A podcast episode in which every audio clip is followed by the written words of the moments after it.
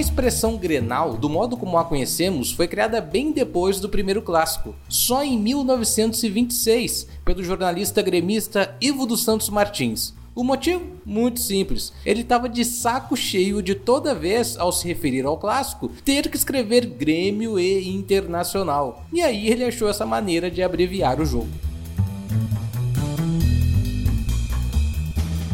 Há uma controvérsia sobre a grafia correta da expressão. Alguns colorados, querendo destacar o nome do Inter, preferem escrever Grenal com N maiúsculo ou Grenal com hífen. Entretanto, ambas formas não fazem sentido em qualquer regra da grafia, já que não existe maiúscula no interior da palavra. Quanto ao uso do hífen, se nau é uma terminação, é mais lógico que ela seja aglutinada à partícula inicial, sem hífen, como no caso de outros clássicos, como Atletiba, Paratiba e etc. Seguindo esse raciocínio, a grafia mais recomendada é justamente Grenal, com G maiúsculo, sem hífen e sem invenção no meio da palavra.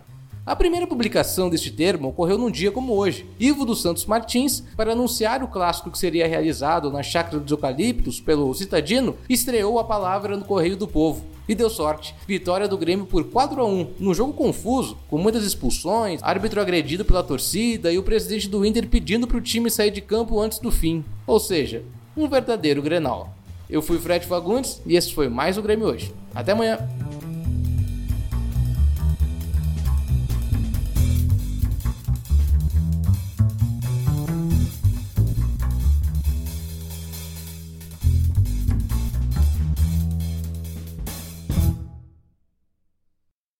Você está ouvindo uma produção Altia Podcasts Criativos.